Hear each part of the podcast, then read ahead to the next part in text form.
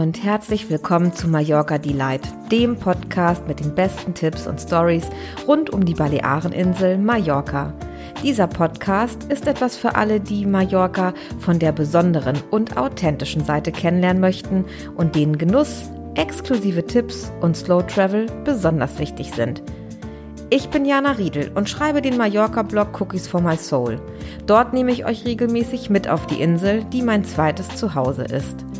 Freude hier im Podcast auf die Stories, Geheimtipps und Erzählung von einer echten Insiderin, die du so in den wenigsten Reiseführern findest.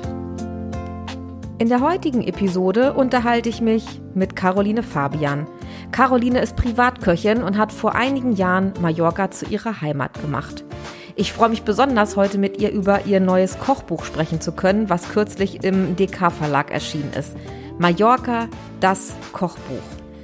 In ihrem Buch bringt Caroline die Sonne und den Geschmack Mallorcas zu uns nach Hause und verriet in Reportagen und Rezepten, was Mallorca alles zu bieten hat und bringt uns die mallorquinische Seele ein kleines Stückchen näher. Wir beide sprechen heute darüber, was die mallorquinische Küche ausmacht und was uns daran besonders gut gefällt. Und natürlich gibt es eine Menge Insider-Tipps von uns beiden. Ach, und wenn ihr Interesse an einem von Carolins Büchern habt, dann hört den Podcast bis ganz zu Ende. Denn in dieser Episode verlosen wir drei von Carolins tollen neuen Kochbüchern. Ich wünsche euch viel Freude dabei. Hallo Caroline, ich freue mich mega, dass du heute Zeit gefunden hast, hier dabei zu sein bei Mallorca Delight. Und wir sprechen ja heute über dein wunderschönes Kochbuch. Mallorca, das Kochbuch, wobei es für mich ähm, so sehr viel mehr ist als nur ein Kochbuch. Ähm, ja, erstmal herzlich willkommen. Ja, hallo Jana, vielen Dank, dass ich dabei sein darf. So, so gerne, denn ich bin auch echt aufgeregt. Das habe ich dir im Vorgang schon gerade gesagt, denn ähm, es spielen gerade so viel Emotionen bei mir rein, denn wenn ich äh, durch dein Buch blättere und ähm, die Geschichte, die Entstehung so ein bisschen mir angucke, dann verkörpert das so viel von dem, was ich auch für Mallorca empfinde. Mhm. Und ähm, ja, deswegen ist das Buch für mich was ganz Besonderes, aber auch du mit all dem, was du auf der Insel tust und wie dieses Herzensprojekt bei dir entstanden ist. Ähm, du kommst eigentlich aus München mhm. und bist ja jetzt seit äh, 2006 auf Mallorca. Genau, richtig. Ähm, erzähl doch mal ein bisschen. Also ich weiß, du bist dann äh, quasi in Deja angekommen oder hast in Deja deinen dein Start auf der Insel gehabt, um auch dort ähm, bei dem Josef Sauerschell zu arbeiten, bei dem Sternekoch. Bist du der Arbeit wegen nach Mallorca gekommen ähm, oder generell, weil du die Insel so toll fandst oder der Liebe wegen? Weil du bist ja auch mit einem Mallorquiner verheiratet. Erzähl doch erstmal ein bisschen. Genau, ich bin mit einem Mallorquiner verheiratet und ich sage immer, also ich bin nicht wegen der Liebe gekommen, aber ich bin letztendlich wegen der Liebe ähm, geblieben. Ähm, also es war tatsächlich die Arbeit, auch äh, eigentlich ein relativ, äh, ich sag mal, gefühlsarmer Entschluss sozusagen. Also Mallorca blieb einfach bei mir als ähm, Wahlheimat sozusagen übrig, als ich äh, in einem Brainstorming die Landkarte Europas vor mir hatte. Es war so, ich war in äh, Kanada, hatte dort gearbeitet zwei Jahre und wollte dann zurück nach Europa, um auch wieder näher bei meiner Familie in München zu sein. Und dann habe ich mir einfach so vorgestellt, ja, wo könntest du denn hingehen, wo könntest du denn arbeiten? Und dann gab es so eine Art Ausschlussverfahren im Kopf und da blieb dann Mallorca übrig. Also es ist leider äh, ganz schön pragmatisch gewesen. Aber das hat sich natürlich schnell geändert. Also ähm, spätestens als ich im Taxi äh, wirklich saß vom Flughafen nach Deja, da haben mich dann an der Westküste, du kennst ja die Strecke zwischen Valdemossa und Deja, also da hat, haben mich dann auch schon die Gefühle wirklich übermannt und da wusste ich, wow, ähm, that's it. You know. Okay, da, da ist man definitiv durch. Also wenn man, wenn man die Strecke fährt, die ist so beeindruckend und jedes Mal. Ne? Also ich finde, egal wie oft man da war und egal wie oft man da lang fährt, ist es immer wieder unfassbar beeindruckend. Ähm, und ähm, aber ist ja auch äh, ein krasser Unterschied, denn ähm, du bist ja gelernte Köchin und warst dann ähm, auch in Kanada zu Hause für eine Zeit und hast da gearbeitet. Dann ist ja Mallorca schon ein absolutes Kontrastprogramm.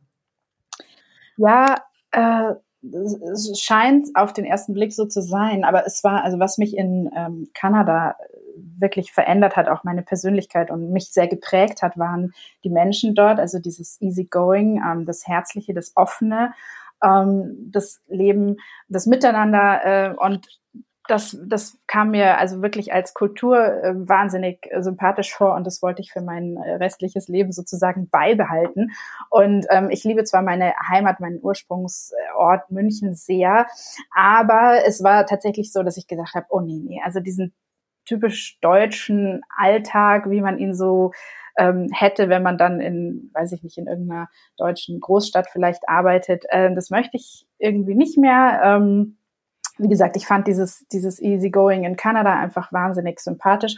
Und dann kam halt, ähm, ja, so einfach als Überlegung, okay, die Spanier sind auch ein bisschen relaxter und lass es uns einfach auf Mallorca probieren. Also es war nicht so der wahnsinnige Kontrast. In vielen Bereichen ist es wirklich für mich so eine, so eine Mitte, also die hm. ich gefunden habe da. Hm.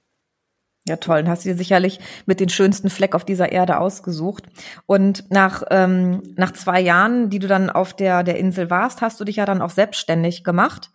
Ähm, das erzählen wir noch mal ganz kurz vorab. Also Private Cooking mhm. heißt dein, dein Unternehmen und dort ähm, kochst du ähm, als Privatköchin für Familien, Firmen, also alle, die äh, Lust auf authentische mallorquinische Superküche haben, ähm, dürfen gerne bei dir anfragen. Und der Weg zum Buch ähm, ist ja sicherlich ein Weg geprägt durch Erfahrungen, Kennenlernen, Einlassen auf Kultur, auf Lebensmittel, auf die Küche. Aber zum Buch kam es ja auch, weil, ähm, so habe ich jedenfalls gelesen, die beiden Fotografen, mit denen du das Buch zusammen ähm, gemacht hast, erstellt hast, gesagt haben, Mensch, wir kennen uns ja aus anderen Projekten und ähm, wir harmonieren und haben so den gleichen Spirit, hast du nicht Bock auf ein Kochbuch? War das so der, der, der Start? Ja, genau. Also so, es ist wirklich im Nachhinein irgendwie so eine ganz verrückte Geschichte, wenn ich so drüber nachdenke, wie das alles so, so gekommen ist. Also es war ähm, nie der Plan in dem Sinne. Also ich hatte jetzt nicht ähm, schon äh, lange oder seit Beginn meiner Karriere vor, eines Tages mal ein Kochbuch zu schreiben. Im Gegenteil, es war immer eher so, dass ich äh, gesagt habe, also es gibt ja schon so viele Bücher und was soll ich dann noch kommen? Und meine Küche ist ja eigentlich ganz einfach. also ähm, bis es dann irgendwann so losging, dass einfach meine Kunden auch gesagt haben, Mensch, da, das ist so lecker, kannst du uns da nicht das Rezept geben? Und die Nachfrage war immer größer, wurde immer größer, auch im Freundeskreis, Familienkreis. Dann sagen, Mensch, du musst ein Kochbuch schreiben. Und dann habe ich immer noch abgewunken und gesagt, was Kochbuch? Und, ähm, und ich denke einfach, letztendlich ist das Buch jetzt das Resultat der letzten, ich sag mal, vier, fünf Jahre, die einfach sehr intensiv waren in, in auch meinen Begegnungen auf der Insel. Ähm, dass ich sozusagen aus Private Cooking meinen Alltag gemacht habe. Also es war einfach eine Unternehmung, die dann, die ist jetzt äh, über zehn Jahre alt. Äh, am Anfang mh, hm, fokussiert man sich noch auf sein Überleben als Selbstständige sozusagen mhm. und äh, auf die persönliche Entwicklung. Und das hatte sich alles stabilisiert. Ich bin da sehr solide aufgestellt und ähm, ja, und ich konnte mich einfach in den letzten Jahren mehr auf meinen Kochstil auch besinnen, auf das Drumherum, wo bekomme ich meine Produkte her und äh, ja, und dann kamen einfach zum richtigen Zeitpunkt äh, Ingolf Hatz und Julia Hildebrand auf mich zu und sagten genau das. Möchtest du ein Kochbuch mit uns machen? Ja, sehr, sehr cool. Also ich glaube auch, ähm, wenn man sich dazu entscheidet, dann fängt ja auch so ein Prozess an, der es in sich hat. Ne? Also der Weg von der Idee bis zum fertigen Buch. Wir beide hatten schon mal drüber gequatscht. Das ist ja dann auch eine sehr intensive Zeit und intensives Erleben. Und ähm, hatte ich das jetzt schon mal vorweggenommen, hat dich das rückblickend ähm, verändert? Also diese, diese Reise, diese Entstehung des, des Buchs und die Arbeit dabei? Ja, auf jeden Fall. Du, ich, also ähm, wirklich im Rückblick ist es auch dann so was, wo du sagst, also kennst du diese Momente, wo du denkst, mein Gott, wie habe ich das jemals geschafft? Also ich denke da so an Abitur oder Führerscheinprüfung oder so. Ja, genau. Hat man äh, gemeistert, aber irgendwann denkt man sich, mein Gott, wie, wie habe ich das gemacht? Also ähm, jetzt liegt's halt vor mir und es, es geht mir genau so, dass ich wirklich sage, wow, also ähm, das, das war ich. also ähm, es hat mich sehr verändert, vor allem ich bin ich würde sagen, grundsätzlich ein ähm, Kopfmensch, aber auch mit genug Herz dabei. Also als die Frage kam, habe ich sofort Ja gesagt und dann erst danach so ein bisschen überlegt, so, hm, ja, wie, wie, wie machen wir das denn dann so? Aber zuerst kam auf jeden Fall das Ja ganz ähm, straight raus. Und erst später im Prozess wurde mir dann bewusst, worauf ich mich da eingelassen hatte. Aber dann gab es ja kein Zurück und das ist auch ja manchmal nicht schlecht, wenn man dann einfach so gepusht wird, ne, weiter. Ich wollte gerade sagen, also ich kenne das, ich bin auch so und brauche dann immer so diesen entscheidenden Moment, wo es kein Zurück mehr gibt, weil ein Termin droht oder weil man einfach irgendwie, ja, es gibt kein Zurück mehr. Und manchmal braucht man ja so ein bisschen Push. Das ist ja auch gut fürs Adrenalin. Und ähm, also eins muss ich noch mal sagen, ein Kochbuch dein Buch ist ja so viel mehr als ein Kochbuch. Ne? Es ist, das sagte ich ja eingangs, das weckt bei mir so viele Emotionen, weil du Du verkörperst also die authentische Esskultur und die ähm, mallorquinische Küche und die mallorquinischen Lebensmittel. Und ähm, darum geht's ja auch. Also du erzählst ja ganz tolle Geschichten auch rund um die Insel, die Menschen, die auf der Insel wohnen und ähm, für ganz besondere Produkte stehen, sei es jetzt äh, Olivenöle oder eine selbstgemachte Sobrasada oder ähm, es, ne, also du, du erzählst ja so viel mehr. Und das ist ja auch das Besondere an deinem Buch, dass man wirklich eintauchen kann in diese Insel. Und du nimmst uns ja mit auf eine ganz besondere Reise. Und ähm, ja. ich, ja, ich, ich tue mich, ich tue mich auch so schwer damit zu sagen, was mich jetzt, was das Schönste an dem Buch ist, dass das Buch ist einfach ein Gesamtkunstwerk und äh, Emotionen, Emotionen waren sicherlich auch verbunden, als das Buch entstanden ist. Und du sagst ja auch, du hast Menschen getroffen und im Rahmen dieses ganzen Entstehungsprozesses, da ist ja auch ganz viel mit dir passiert und mit den Menschen, die äh, Teil dieses Buchs sind. Wie war das? Ja, auf jeden Fall. Also zuerst mal, du beschreibst es wirklich total toll. Also ich habe jetzt Gänsehaut, ja, weil es ist natürlich äh, für mich wahnsinnig, eine äh, wahnsinnig schöne Bestätigung, wenn das auch so ankommt, ähm, wie es gedacht war. Und äh, es war tatsächlich so, auch dieser Teil von dem, was du vorhin gesagt hast, dass das Buch was verändert. Also es war halt so, als ich dann, ähm, als wir dann loslegten, also die beiden Fotografen und ich äh, starteten das Projekt äh, erstmal zunächst ohne Verlag und haben einfach schon mal vorproduziert sozusagen, weil man, äh, man jetzt heutzutage, wenn man zu einem Verlag geht, halt auch ein äh, Konzept vorlegen muss mit schon Bildern und Rezepten. Also wir haben auf eine Faust äh, losgelegt und ich musste mir natürlich eine Art Konzept äh, überlegen, und je weiter es ging in diesem Prozess, desto ernster wurde die Sache. Also ich habe dann wirklich gemerkt, okay, jetzt machst du das und jetzt ziehst du das durch und jetzt muss es auch richtig, richtig gut werden. Also ähm, da gibt's auch jetzt nicht wie bei einem Blog oder mh, hm, wenn du, ja, zum Beispiel bei einem Blogartikel, da kannst du immer noch hingehen und das mal editieren, wenn, wenn was doch nicht stimmt oder wenn du es aktualisieren möchtest. Und das geht bei einem Buch nicht. Ähm, und als dann im August 2019 äh, der Verlag dazu kam, also wir hatten das dann im DK, vor, äh, vorgestellt und da kam die Zusage und der Vertrag wurde unterschrieben. Das war dann nochmal so ein, so ein Meilenstein sozusagen. Da habe ich gesagt, so Leute, jetzt, jetzt kommt hier der Hammer, weil ähm, jetzt mache ich es richtig gut. Äh, die Menschen, die da drin sind, sind ähm, für mich einfach Repräsentanten der vielen besonderen Menschen, die es auf Mallorca gibt. Und was mir ganz wichtig war, auch so ein bisschen mit dieser, äh, ja, einfach so, ich sag mal, was Neues zu bringen, indem man wirklich einfache Leute hier auf die Bühne bringt. Also ähm, mich faszinieren wirklich Bauern und äh, Fischer, der einfache Fischer, der irgendwie am Hafen sein äh, Netz flickt. Äh, so solche Bilder äh, beeindrucken mich einfach. Äh, ich muss es echt sagen, viel mehr, als wenn ich auf irgendeine Millionenvilla komme, was ich tatsächlich ja tue mit meinem Job. Aber äh, das sind einfach die Dinge, die mich berühren oder die Menschen, die mich äh, mitreißen. Und die wollte ich da drin haben. Und dass ich dann gesagt habe, okay, jetzt wird dieses Buch, wenn es so einen großen Verlag bekommt, halt auch, äh, werden es wirklich viele Leute lesen. Und ich muss jetzt dieser Aufgabe gerecht werden und es jetzt auch richtig gut machen. Und das Coole ist ja, ähm, du bist du bist dem gerecht geworden, aber du bist auch der Insel so gerecht geworden und den Menschen dahinter. Jetzt fast so ein bisschen Pippi in Augen, weil es ist ja genau das, was auch für mich so die Insel ausmacht. Ne? Es ist ja genau dieses Authentische. Und Mallorca hat, ich sage immer, für jeden was. Und es ist auch für jeden ähm, auf seine Art und Weise das Richtige dabei. Aber das, was die Insel wirklich ausmacht, das sind ja eben genau diese Dinge. Und das lässt sich auch alles toll vereinbaren, genau wie du es in deinem Job vereinbarst. Du sitzt vor grandioser Kulisse in irgendeiner äh, Finca am Pool und die Sonne geht unter, ja, eiskalten Wein im Glas und dann kommt diese authentische mallorquinische Küche auf den Tisch mit regionalen Lebensmitteln. Genau dieses einfache, gute, authentische lässt sich ja auch toll mit dem Besonderen verbinden. Das macht ja auch die Insel so aus, weil es da eben genau äh, so ist. Es gibt alles für jeden was und das auch noch in, in einer Kombi. Ne? Ja. Und das hast du ja, glaube ich, auch, es ist ja auch dein Weg gewesen zu sagen, ich beschäftige mich mehr und mehr mit dem authentischen, mallorquinischen ähm, auf der Reise rund um Private Cooking und so bist du da ja auch eingetaucht und hast diese ganzen Menschen kennengelernt, die jetzt auch Platz in deinem Buch finden.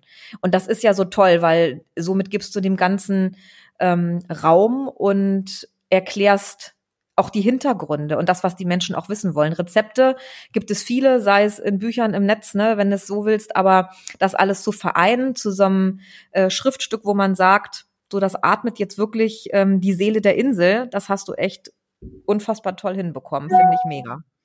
Dankeschön. Ja, also ja. Oh, äh, jetzt kommt hier eine E-Mail rein, glaube ich. Nicht schlimm. gehört, gehört dazu.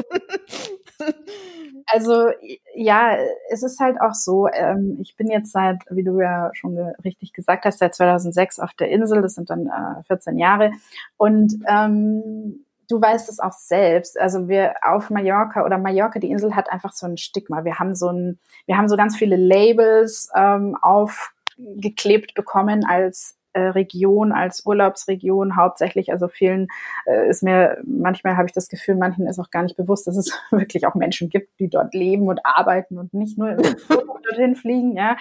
Ähm, und das hat mich so in den, in den letzten Jahren eigentlich oder in dem letzten Jahrzehnt halt auch so ähm, nicht, ich weiß nicht, ob es mich gestört hat, aber wie du sagst, es gibt für jeden alles. Also man kann äh, High-End essen gehen äh, mit Rinderfilet und Trüffel, äh, aber man kann auch eben eintauchen in das, was so, was für mich halt ähm, auch nachhaltiger ist. Und das hat in den letzten Jahren hat mich das einfach ähm, mehr mitgerissen als dieses, hm, ich sage jetzt mal so ein bisschen oberflächliche, diese, diese Menükarten zum Beispiel, die du auch, die, die du nicht unterscheiden könntest, ob sie jetzt auf Mallorca oder in Italien oder irgendwo in Zentraleuropa ähm, auf der Speisekarte stehen würden. Also hm, das ist sicherlich auch so ein Thema von dem Buch, ähm, dass äh, ja, das Authentische ist ja immer für jeden selber aus seinem Blickwinkel ist irgendwas authentisch. Und ich habe halt versucht oder transportiere es sicherlich ganz gut in dem Buch, auch das rüberzubringen, was so ein bisschen ähm, ja, speziell ist in dem Sinne, dass es der, der Besucher normalerweise nicht so offensichtlich sieht oder sich noch nie so drüber Gedanken gemacht hat. Also ähm, zum Beispiel, es gibt ja die eine Reportage, also es gibt 240 Seiten hat das Buch und davon sind ungefähr 70 Rezepte. Dazu erzähle ich gerne auch nachher nochmal zu den Rezepten. Und dann gibt es, äh, ich glaube, es sind 17 Reportagen ähm, über Menschen, die ich halt kennengelernt habe und über Produkte, die so typisch sind oder auch ein bisschen ja, neu und innovativ, wie zum Beispiel die Produkte aus dem Olivenblatt äh, von der Katja Wör. Ähm, und in diesen Reportagen zum Beispiel bei Gent de la Mar, Menschen, die vom Meer leben, die ist relativ lang geworden, nämlich, äh, ich glaube, drei Seiten Text. Und da war es halt so, dass ich angefangen habe äh, zu schreiben und dann gedacht habe, Mensch, das ist wirklich ein äh, umfassendes Thema. Also damit muss man sich einfach heutzutage auseinandersetzen. Ja, in äh, Mallorca, da stellt man sich so vor, diese wunderschönen Märkte und die Fischhalle im Mercat Olivar und so. Aber da steckt wirklich äh, einiges dahinter, was es sich lohnt, genauer anzuschauen. Und ich würde mir halt auch wünschen, dass die Leser ähm, äh, ja, da einfach auch reinlesen und dann ihren Blickwinkel auch ein bisschen ähm, verändern und, und vielleicht den Horizont etwas erweitern, wenn sie das nächste Mal nach Mallorca kommen und, und sich äh, über, und über die Märkte ähm, spazieren. Na klar, es, es sind ja auch genau ähm, die Menschen dahinter. Ne? Ich meine, wie kommt der Fisch in die Markthalle? und äh, und ähm, was für Gemüse gibt es auf den Märkten zu kaufen und was für Obst und wo liegen auch die Unterschiede? Ne? Das ist ja, ich ähm, habe schon äh, in einer Episode erzählt, dass ich zum Beispiel in Santa Maria auf dem Wochenmarkt einen Lieblingsbauern habe, wo ich grundsätzlich meine Tomaten und meine Kräuter und meinen Salat kaufe, selber gezüchtet, super schmackhaft, ähm, dazu auch noch unfassbar günstig, muss man ja auch noch dazu sagen. Und das ist ja, ja, das ist so das, ne, was, was teilweise auch dann dahinter steckt, wenn man, wenn man einkaufen geht oder wenn man Sachen auf dem Teller hat. Das da gibt es schon Unterschiede, das ist richtig. Und da einzutauchen, da hat vielleicht auch nicht jeder äh, das Interesse und äh, nicht jeder den Tiefgang. Aber die Leute, die sich mit der wahren Identität und dem echten Mallorca beschäftigen wollen, ich denke, ähm, für die ist das was. Und die, ja, die finden da auch ganz viel Ansatzpunkte, um viele neue Seiten der Insel kennenzulernen. Genau, und das äh, letztendlich bewegt das ähm, ich meine, äh, ich habe jetzt ja auch nicht den Anspruch, ähm, mit diesem Buch irgendwie so die, die ganz große Wahrheit und, und ich weiß es nicht, äh, da irgendwie ähm, jeden zum Umdenken oder so zu bewegen. Ähm, es ist ja auch ein Buch zum einfach zum Genießen, ähm, durchblättern, schöne Fotos anschauen, also mehr als schön, wunderschöne Fotos anschauen, ein bisschen Rezepte ausprobieren, alles mögliche. Also es ist wirklich einfach ein, ein, ein, ein Buch zum Genießen.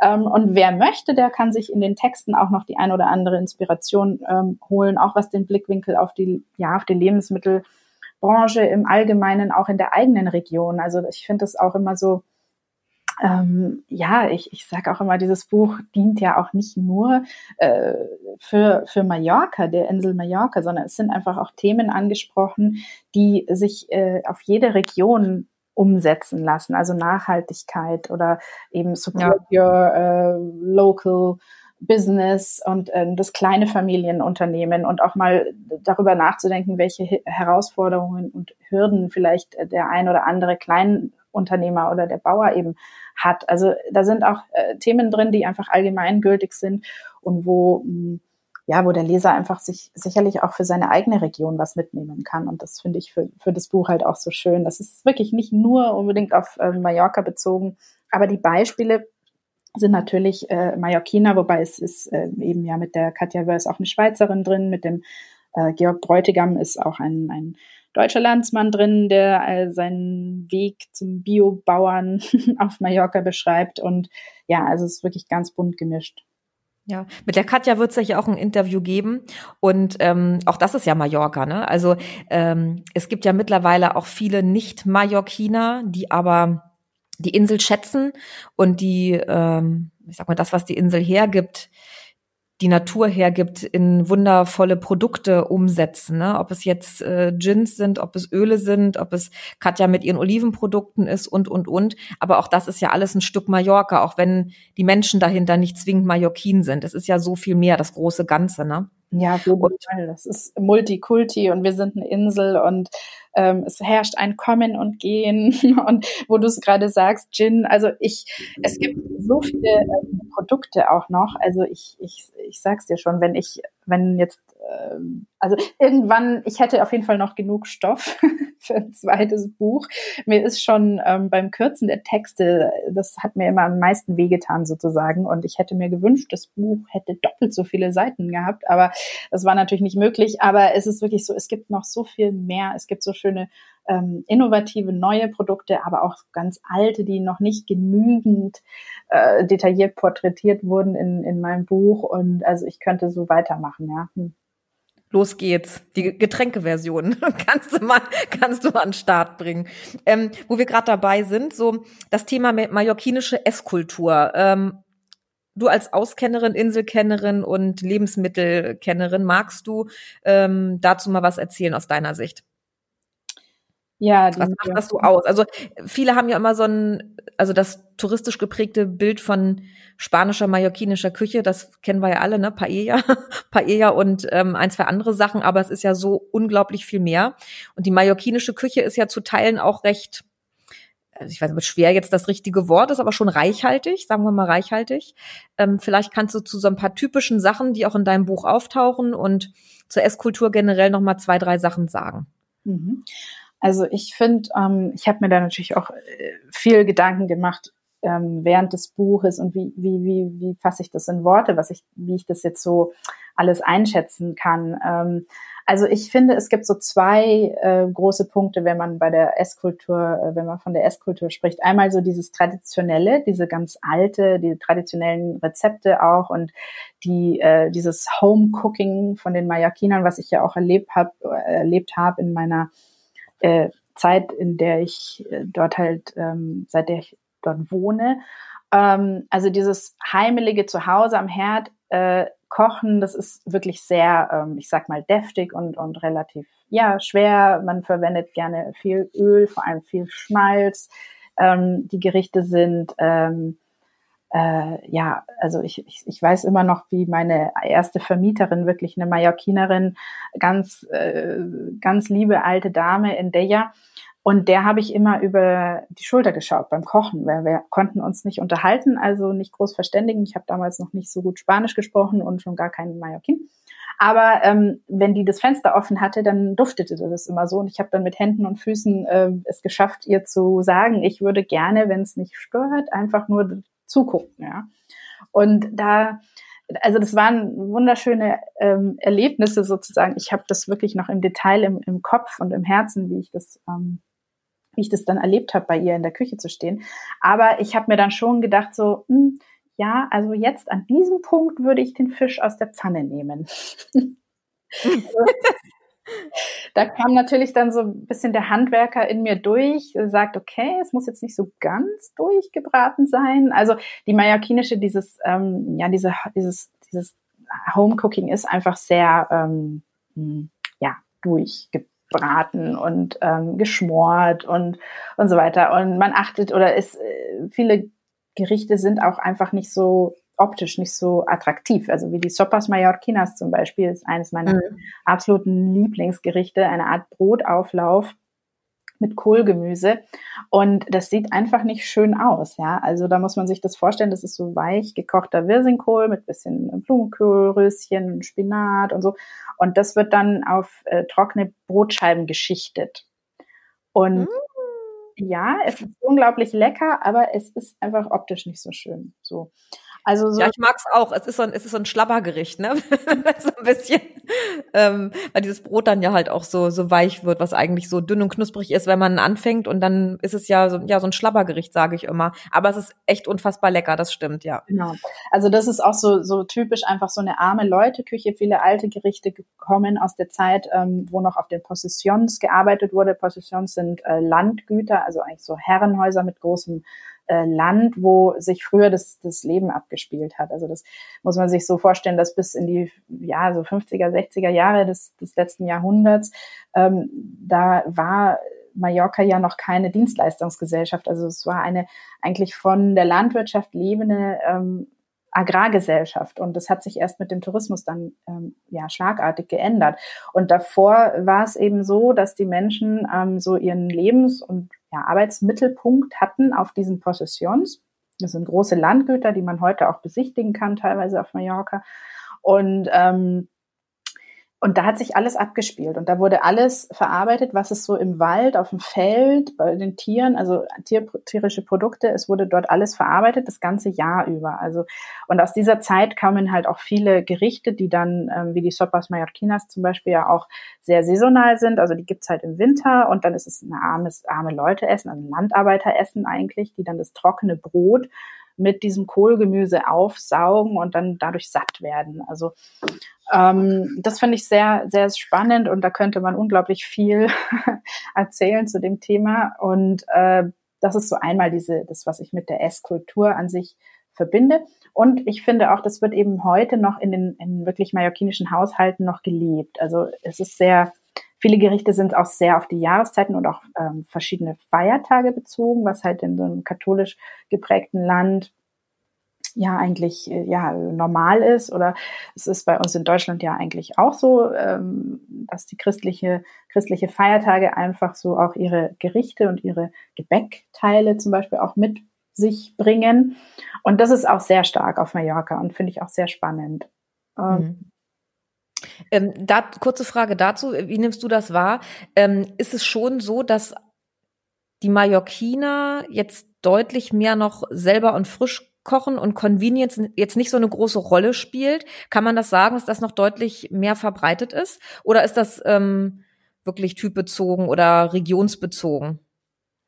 Ja. Kann man da was sagen? Also ich kann halt immer nur aus meinem, von meinem Umfeld sprechen, ja. Also ich fürchte natürlich, wenn man sich da jetzt Statistiken anschauen würde, würde man vielleicht feststellen, dass die Leute ähm, einfach schon heutzutage wie überall sehr viel Convenience und, und nicht frisch und nicht gesund essen. Also äh, wenn man einmal so in so einen großen Supermarkt geht, ja, da, mir passiert es halt, wenn ich es einmal machen muss, weil normalerweise vermeide ich das, aber dann, wenn ich dann halt anschaue, was die Leute in ihren äh, Einkaufswagen leer äh, laden, dann, dann, dann überkommen mich dann halt Zweifel. Ja? Also, aber wenn ich mir jetzt mein Umfeld anschaue, und das sind alles Menschen, die irgendwie Wert legen auf äh, gutes Essen oder mh, hm, Freunde, Familie und ähm, ja auch natürlich meine Kunden.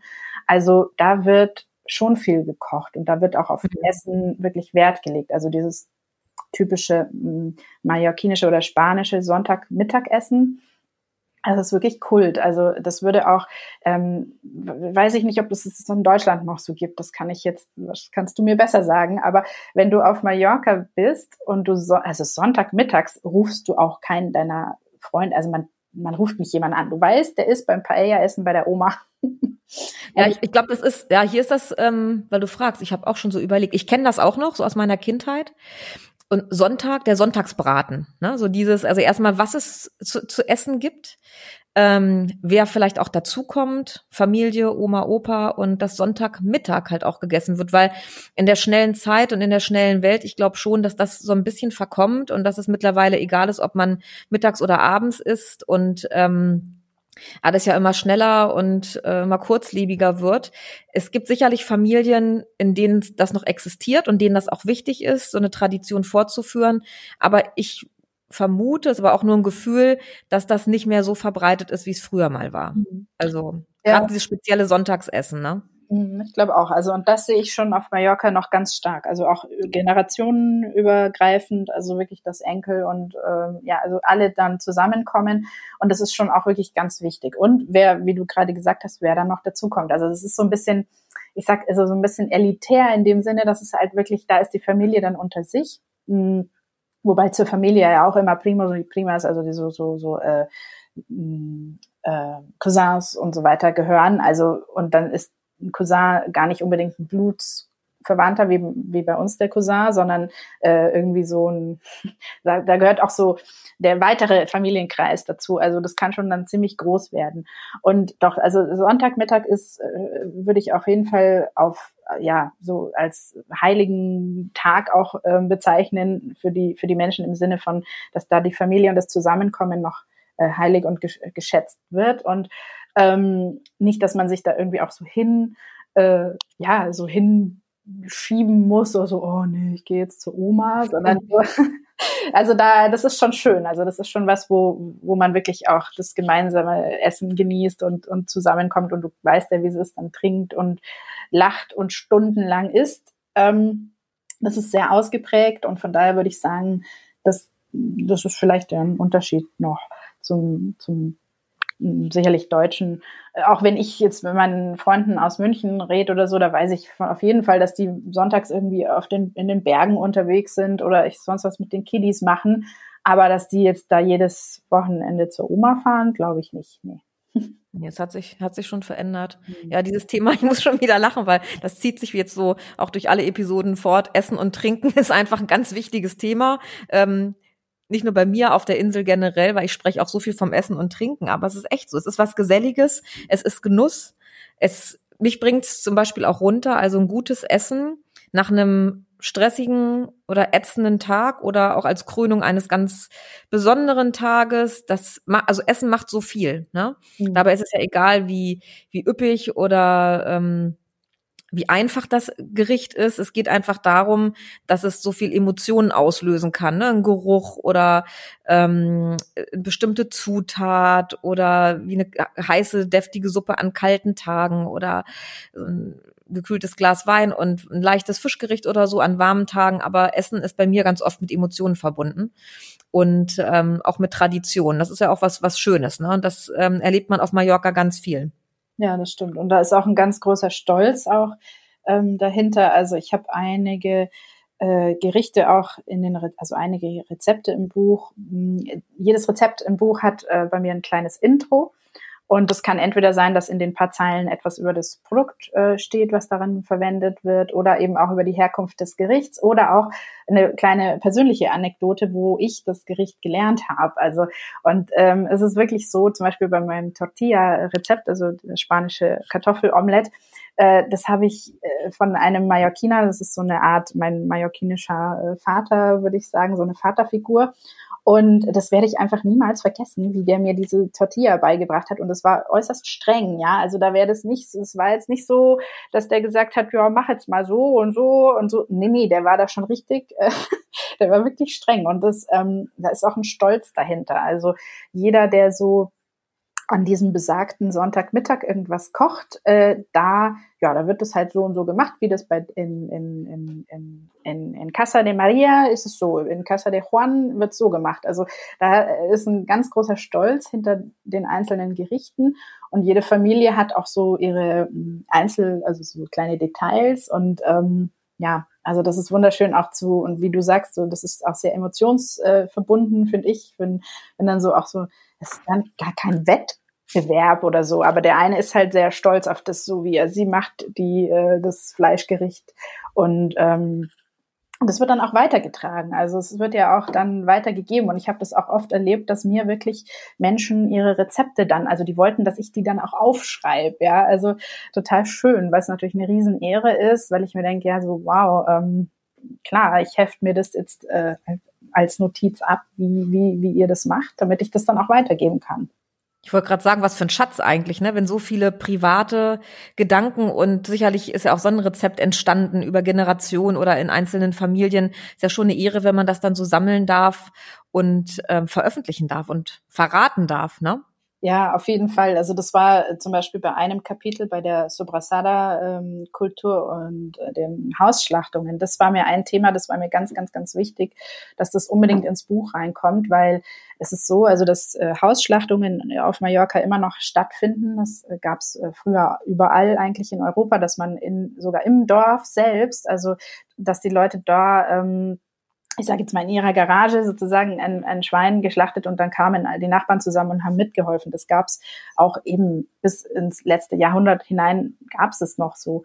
Auf Mallorca sogar noch so etwa bis in die 70er Jahre. Also es ist gar nicht so lange her. Und ähm, das, das wird heute noch zelebriert, diese Hausschlachtung. Zwar nicht mehr eben mitten im Ort, das wäre sicherlich ein bisschen äh, seltsam, aber eben auf so kleinen Grundstücken, die man äh, auf dem Land hat. Also wenn jetzt äh, einer hat dann ein Grundstück, vielleicht mit ein paar Tierchen drauf und mit so einer Art äh, Gartenhütte, äh, wie nennt man sowas, so einer Laube. Hm? Mhm. Und ähm, der richtet dann einmal im Jahr oder zweimal im Winter eben äh, eine Matanza aus, also ein Schlachtfest. Und dann wird ein Schwein, was man sich das Jahr über äh, großgezogen und gemästet hat, das wird dann eben dort geschlachtet und Familie und Freunde und Nachbarn kommen zusammen und helfen beim Zerlegen und zum, beim äh, Zubereiten der Wurst.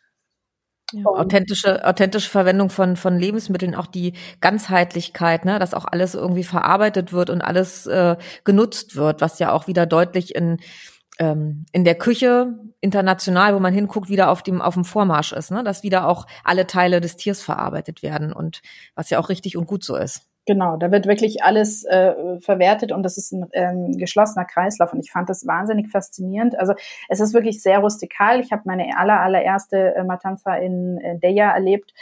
Da wusste ich gar nicht so richtig, was mich da erwartet und da hieß es dann, ja, um, um, um 7 Uhr morgens geht's halt los, kannst dann kommen. Und da wurde dann tatsächlich noch vor Ort das Schwein ähm, getötet und es war natürlich äh, wow, so okay, ups, also es war ähm, heftig. Ja. Also ich hatte vorher schon mal in einer, in einer Schlachterei ähm, ein Praktikum gemacht in einer Metzgerei, Biometzgerei und habe mir da auch die Schlachtung angeschaut, weil ich mir gedacht habe, so als Fleischesser möchte ich mich dem stellen. Und ähm, ja, aber es war dann nochmal was anderes, dieses äh, Tier dann so im, im, in der, im Wald äh, bei die, auf dieser Gartenlaube. Also das war schon, ja, äh, gewöhnungsbedürftig. Ähm, jetzt in den letzten Jahren war es dann immer so, dass ich bei dieser Familie, die jetzt auch im Buch porträtiert und also vorgestellt wurde, äh, da wurde ich immer eingeladen, komm doch vorbei und schau dir das an. Und dann habe ich natürlich auch immer mitgemacht. Äh, und bei denen ist es so, also heutzutage ist es so, man, man bringt das Schwein zum Schlachter ins Schlachthaus und dann kommt es zurück auf dieses Grundstück und wird dort dann zerlegt. Also es ist nicht mehr ganz so ähm, brutal, wie es, wie es früher mal war, dass es eben vor Ort geschlachtet wird. Und ähm, das kann man sich also schon anschauen. Und ja, mir war es einfach wichtig, dass dieses Thema mit ins Buch kommt, weil ich glaube, dass es auch ähm, wirklich ein Insider-Wissen ist, was ich da erleben darf weil diese Schlachtungen, da kommst du wirklich nicht als Tourist vorbei, also unmöglich. Und ähm, selbst als Einheimischer, also das ist auch jetzt nicht für jeden, ja, nicht so, nicht so jeden, der das, der, der nicht jeder Mann möchte da unbedingt mitmachen. Und ähm, da habe ich halt auch bei den ersten Malen immer gemerkt, dass die Mallorquiner das eigentlich gerne weitergeben möchten, was da passiert. Und ähm, ja, nicht so auf so eine komische, plakative Art und Weise, so mit äh, ja, ich weiß nicht, also man muss da schon sensibel sein, ja, weil gerade bei dem Thema, da ist einfach viel Blut und viel Fleisch und so. Also ähm, das ist nicht so einfach, das fotografisch darzustellen, aber ich habe es halt wirklich über die Jahre auch immer, habe mir immer Notizen gemacht und das war mir ganz wichtig, dass sowas auch ins Buch kommt, weil es einfach auch ähm, vielleicht es in einigen Jahrzehnten sowas nicht mehr geben wird. Also das, das wird immer weniger. Also die Leute, die jungen Leute, die so eine Matanza ausrichten wollen, werden immer weniger. Also ähm, ja. das sind immer die gleichen Charaktere, die da sind und die mich jetzt auch immer willkommen heißen, weil ich so ein bisschen frischen Wind reinbringe. Ich da mittlerweile sogar das, fürs Essen zuständig bin, was immer sehr lustig ist.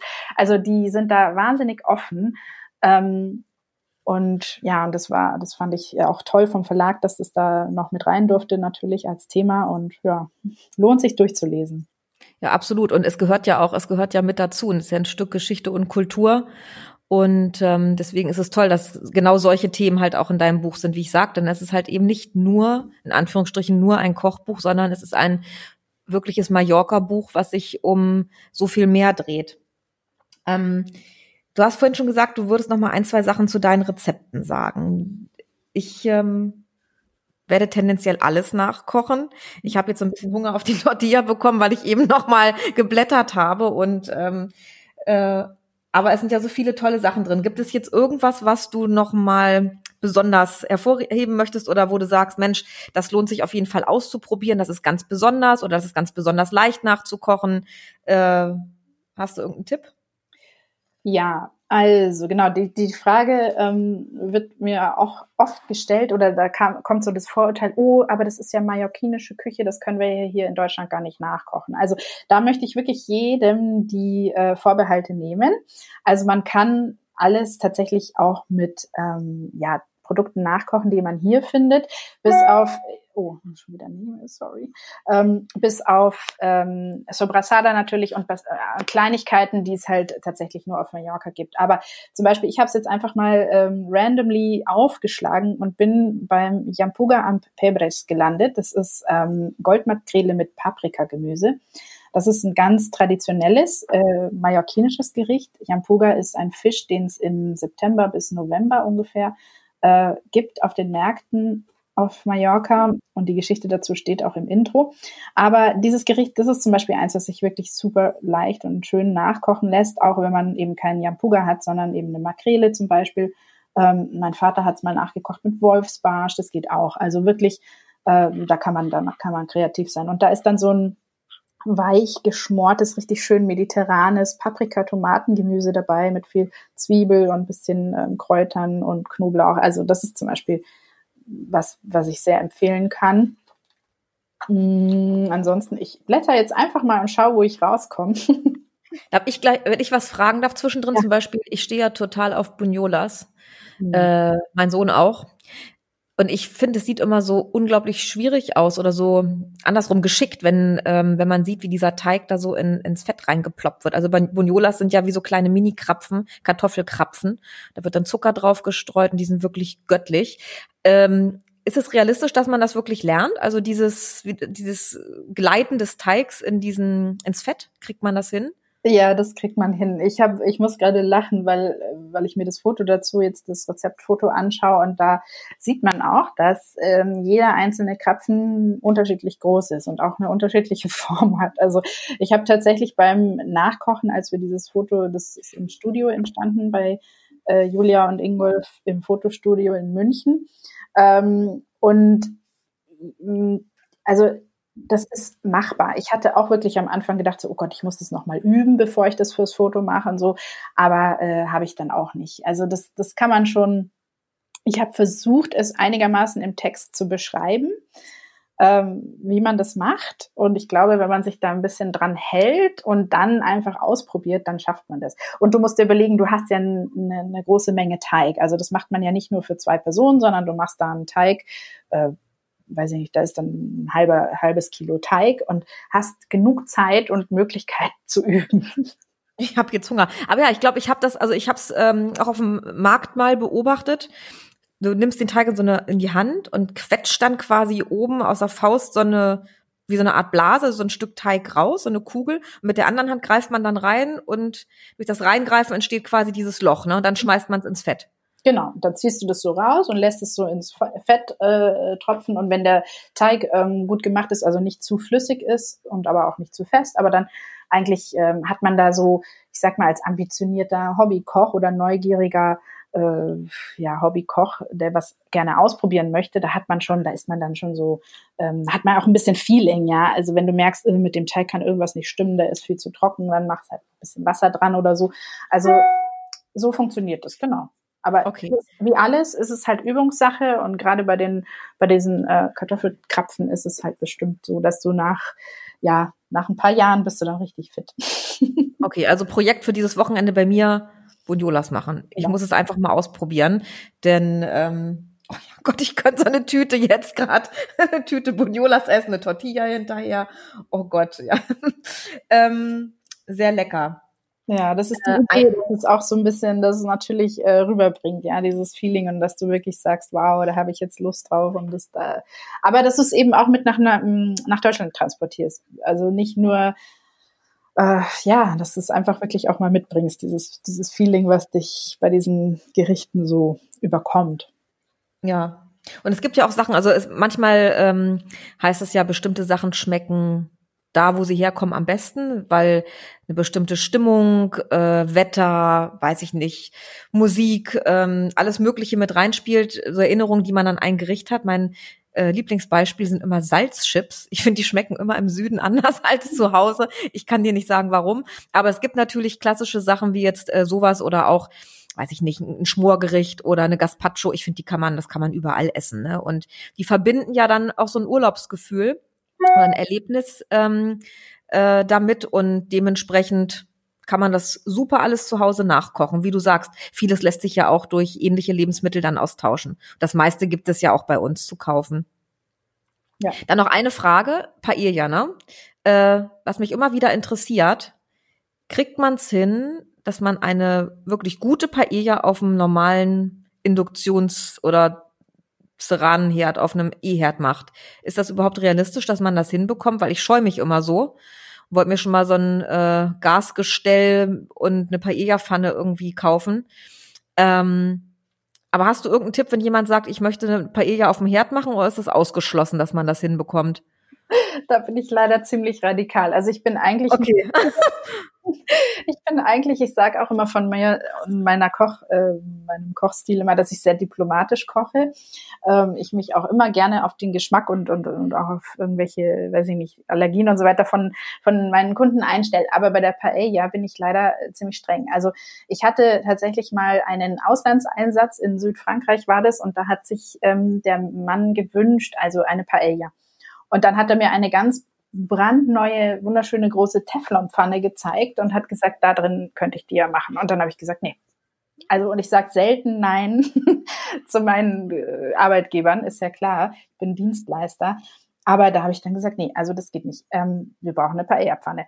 Und es war so lustig, weil der dann wirklich gesagt hat, okay, dann hat er mich und seinen Sohn hat er, sind dann ins Auto und sind dann die ganze ähm, Küste da bei Saint-Tropez ab und hoch und runter gefahren, bis wir eine Paella-Pfanne gekauft haben. Also mh, ah, ich weiß nicht, also wie äh, gemein ich jetzt bin, wenn ich sage, dass es nicht geht in der, in der Teflonpfanne. Es, es spricht ja nur fürs Gericht. Ist dann, ist dann authentische Aussage und nehme ich so hin. Also wieder auf, auf Mallorca essen und bekochen lassen ist ja auch schön. Oder ich, man kauft sich halt wirklich, ähm, ja, es gibt ja diese Ringe, ne? Das sind so Gestelle, da schließt man eine Gasflasche an, kann das im Garten, Balkon, Terrasse stellen, packt dann eine Pfanne drauf und hat dann quasi so ein eigenes, eine Paella-Kochstation, so eine kleine.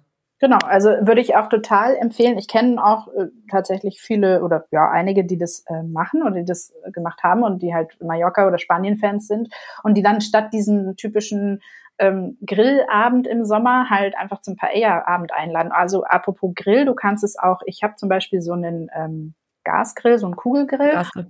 Und da kannst du dann auch easy die, die Paella-Pfanne draufstellen. Und die Paella-Pfanne bekommst du überall im, äh, im guten Fachhandel. Also es ist halt so, das Gericht, also Paella ähm, ist ja eigentlich ursprünglich valencianisch. Also zumindest sagen eben die Valencianer, dass, dass sie die Paella ähm, sozusagen erfunden haben, weil das dort halt auch ein großes Reisanbaugebiet gibt und dieses, äh, dieses Gericht dort entstanden sein soll. Also die Paella Valenciana ist das Original. Und ähm, die Paella ist aber eigentlich auch die Pfanne. Also die, das Wort Paella stammt auch von dieser Pfanne. Also das, deswegen ist es halt schwierig. Ähm, das ist so, wie wenn du ein Wok-Gericht machst in einer Crepe-Pfanne. Also ja das ist dann eben kein Wokgericht mehr.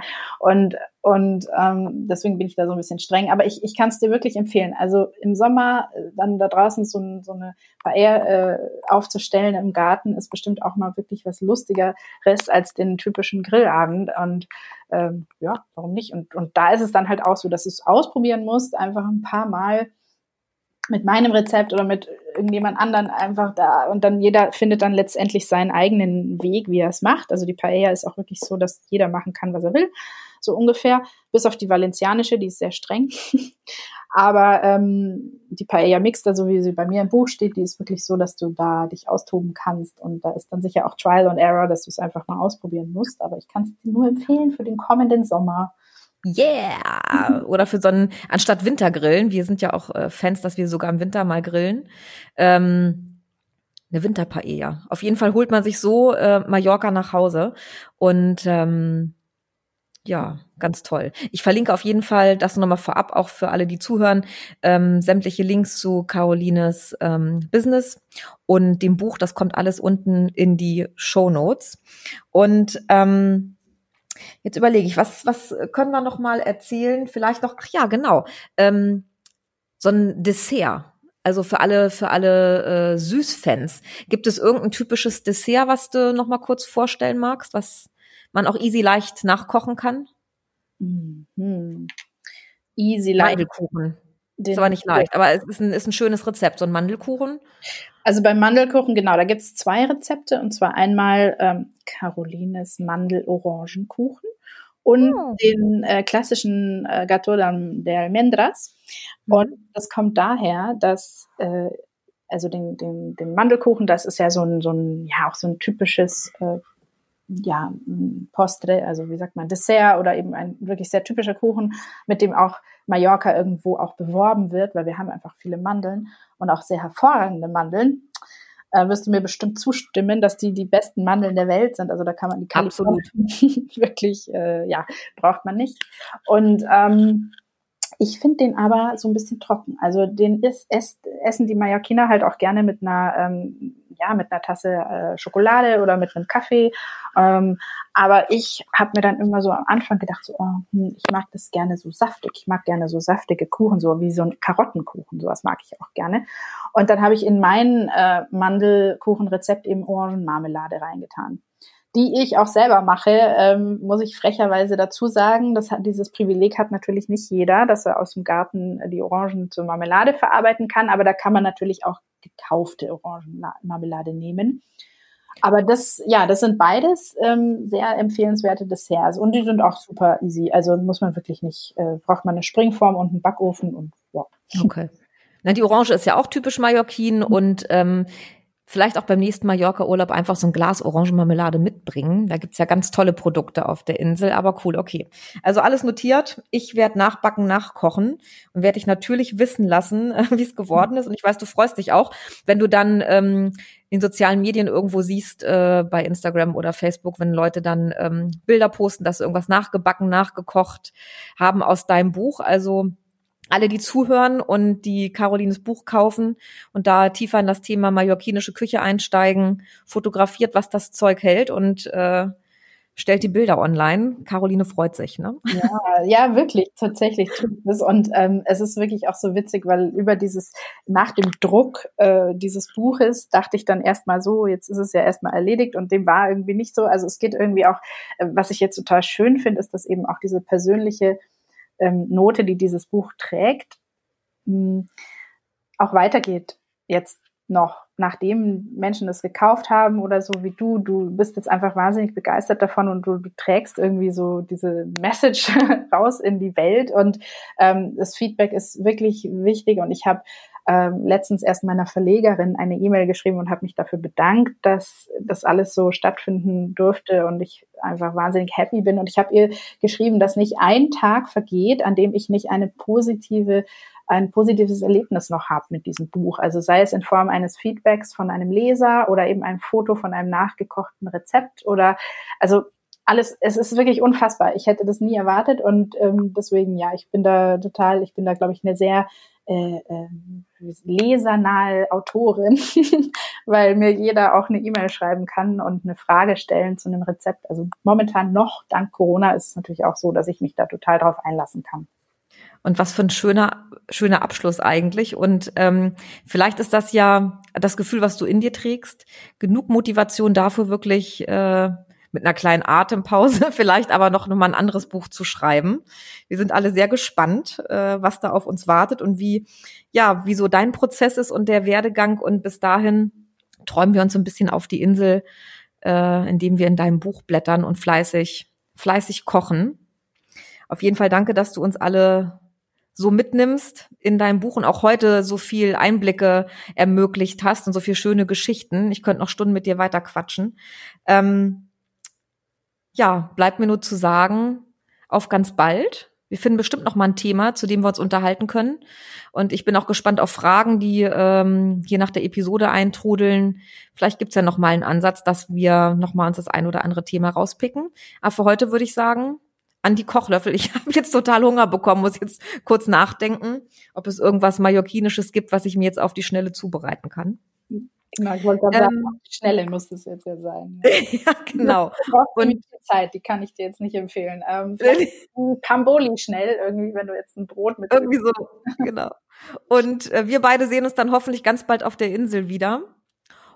Und ich überlege mir schon, auf was ich mich bei, bei dir zu Hause einlade, was oder oder wir buchen dich. Mal gucken, irgendwas, was äh, du dann für uns zauberst oder für mich. Auf jeden Fall freue ich mich aufs Wiedersehen und ähm, ja, sende ganz, ganz liebe Grüße auf die Insel. Danke dir. Und äh, bleib gesund. Danke, das wünsche ich dir natürlich auch und deiner ja. Familie und vielen Dank, dass ich ja so erzählen durfte von ähm, ja von meinem kleinen Baby sozusagen in Buchform und ja vielen Dank für dein Rieseninteresse und deine Begeisterung. Ja gerne, gerne, gerne. Kommt aus tiefstem Herzen, liebe Caroline. Bis ganz bald und ähm, adios, ne? Hasta luego. Hasta luego. ja. So, ihr Lieben, und wenn ihr jetzt keinen Appetit auf etwas Mallorquinisches bekommen habt, dann weiß ich auch nicht. Also, wenn ihr Lust auf das Kochbuch habt, dann gibt es jetzt drei Exemplare zu gewinnen und dafür müsst ihr Folgendes tun. Geht einfach rüber auf Instagram, like Carolines Profil private-cooking und mein Profil Mallorca Delight und schreibt unter das heutige Beitragsbild, welches mallorquinische Gericht zwar an eine Suppe erinnert, aber eigentlich gar keine ist. Ein Hinweis noch, es ist eins von Carolines absoluten Lieblingsgerichten. Alle weiteren Infos zur Verlosung findet ihr auf Instagram. Toi, toi, toi.